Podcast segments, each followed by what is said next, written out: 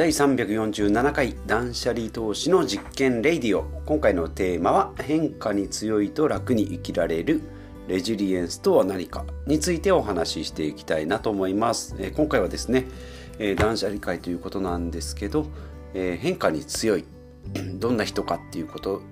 でお話ししていきます。で、レジリエンスって何よっていうことなんですが、まあ、レジリエンスっていうのは回復力とか、あと弾む力ですね、しなやかさ、こういったものを、え、言い表す、まあ、ストレスはですね外的にこう圧力を受けること。でレジリエンスはその圧力をこうしなやかに、まあ、柳のようにこう跳ね返していく力。っていうふうに言われております。例えばま困難な問題とかですね危機的状況、まあ、ストレスに遭遇した場合にもすぐに立ち直ることができる。ということで、まあ、家族の問題とか人間関係それから健康面それから金銭面などのまあ様々な心配事ですね。まあこれをうまく適用、これにうまく適用していくっていうことですね。はい。で、えー、まあ人間生きていればですね、いろんな困難があるかと思いますが、まあ心が例えば折れやすい人っていうのは、えー、まあその跳ね返す力がまあ弱かったり、あとはまあよく言われるのが一喜一憂しがちって、まあ目の前のですね、感情にこう一喜一憂してっていうことで、まあ、全体を見ていけばですね、まあ、なぜなのかとかどうするのっていう本質が、まあ、見抜けていけばですね、えー、そういうのも困難も勝ち勝ちぬ勝ち抜く えー、超えていくことができるっていう、えー、ことですね。じゃあそのレジリエンスどうやって高めるのっていうことなんですけど集中力やパフォーマンスの向上ということで、まあ、リスクの特定とか問題解決力、それからネガティブの適切な的確な対応ということが言われております。ちょっとまあ小難しい言葉がですね、今日いろいろ出てきましたけれども、まあ要はですね、ストレスをガッと食らって、そのまま落ち込むでもなく、へこむでもなく、耐えるでもなくですね、まあ、うまくしなやかにこう跳ね返して、えー、楽しく生きていきましょうよということで、じゃあこのレジリエンスの5つのポイントっていうことで、えー、5つがですね、思考が柔軟と。2つ目が感情をコントロールする。まあ、3つ目、自尊心が養われる。養っていく。えー、4つ目、チャレンジしていく。5つ目、楽観的。要は、まあ、ネガティブじゃなくてポジティブに、え、やっていきましょうよと。いうことで、まあ、あとは感情のコントロールですね。まあ、なかなか、私も難しいですね。イラッとしたらですね、カッとなったり。うわーっと言われたですね、やっぱりこうショック受けたりするかと思うんですけども、このレジリエンスっていう言葉にも、まあ、7匹の犬っていうふうに、え感情の犬がですね、7匹いると言われております。まあ、犬に例えるとですね、ちょっとわかりやすいかなと、えー、思います。7匹の犬ですね、えー、ご紹介していきますが、えー、1つ目が、え、1匹目が正義の犬、2匹目が誤り犬、3つ目が負け犬、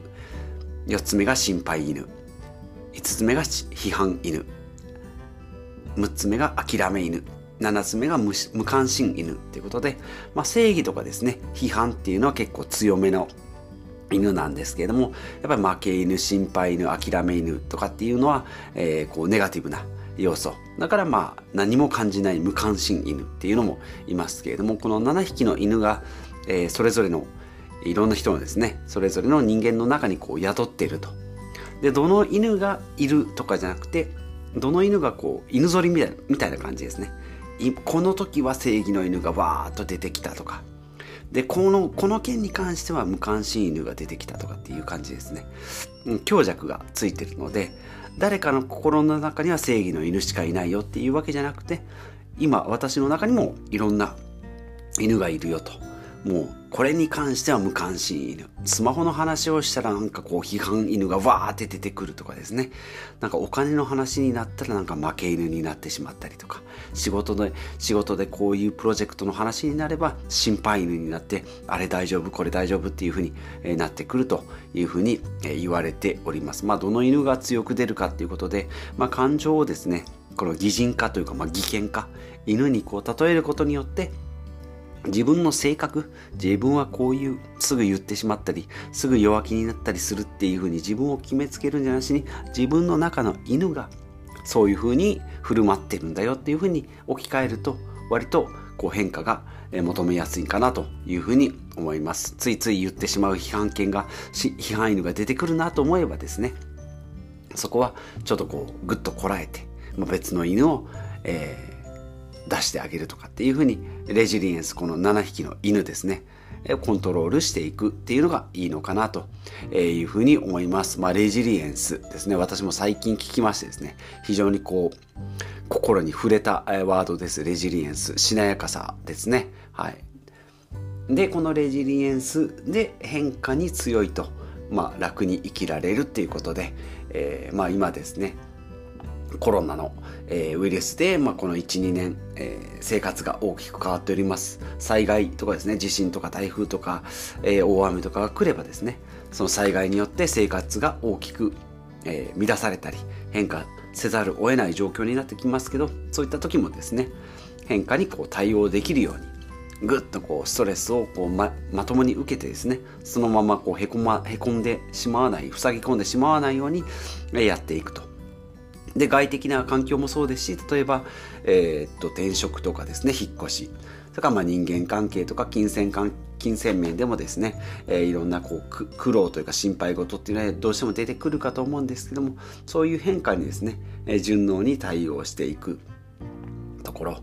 えー、を身につけると人生が楽に生き生きられると、まあ、人生っていうのは確実なことではなくてですね毎日こう日々の選択がこう人生を作っていくと。で人間は1日に7000回ぐらいですかね。え選択をしてると。チョイスをしてると。で特に重要なことは70回ぐらいですね、えー、なのでまあ朝ですね。起きてしっかり脳みそが働いている時にこのしっかり重要な判断を下していき夕方はですね割ともうぼーっとしてるので私なんか特にですね夕方も頭が働かないのでそういったところはですねそういった時には重要な選択はしていかないようにしていくというふうに、えーしていくのも一つ手じゃないかなと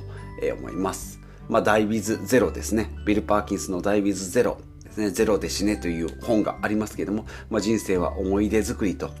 いうふうに言われておりますし、えーえー、まあ、思い出作りと言われているので、もう日々の生活、それは変化、そういったものもしっかり楽しんでいきながらですね、あとまあライフシフトの習慣、習ライフ、えっ、ー、と、ライフシフトか、人生100年時代の、えー、生き方、えー、も言われておりますが今までのようなですね20代まで20歳まで、まあ、勉学に励んで65歳まで就職そこから、まあ、老後80歳で、えー、人生終了という、えー、ステージが、まあ、壊れつつありますので人生100年時代と言われておりますので、まあ、私も40今4ですけどもあと20年20年の2スパンぐらい、えー、ありますからここら辺ですね。今どんなカードを今手持ちのカードがあって、まあ、今から何がしてしていきたいのかですね、えーまあ、このポッドキャストも含めて、えー、いろんなことをこう発信していきたいなというふうに、思います、まあ、今回はですね、まあ、ちょっと断捨離と言いながらちょっとこう精神面のマインドのお話になるんですけども変化に強いと、まあ、楽に生きられるということで、まあ、レジリエンスということで、えー、回復力えー、男性弾む力ですねのしなやかさ、まあ、これを身につけてですね人生を、まあ、変化を楽しんで、えー、生きていきましょうよということでお話ししてまいりました、まあ、ちょっとですね、えー、今回はいつもと環境が違うんですけれども、まあ、こんな感じでえー、たまには断捨離の中でも物を捨てるじゃなくて、えー、物ののこう考え方とかですね生き方っていうものをえー、取捨選択をお話ししていくっていうのもたまにはいいのかなと思って今回はこのテーマにしてまいりました。このポッドキャストでは、えーと、こういった断捨離のお話とかあとま節約ですね格安 SIM の話、えー、それからま健康面精神面それからお金の資産運用とかあとビジネスのですね、えー、資産運用あ違うで事業事業運用事業投資か不動産投資とか事業投資のお話も織り交ぜながらお話ししていきたいなと思います。で、Twitter とですね、ブログもやっておりますので、そちらも覗いてみていただいたりですね、まあ、ちょっとたまには YouTube もやっておりますので、そちらも覗いてみてくださいということで、また次回お会いしましょう。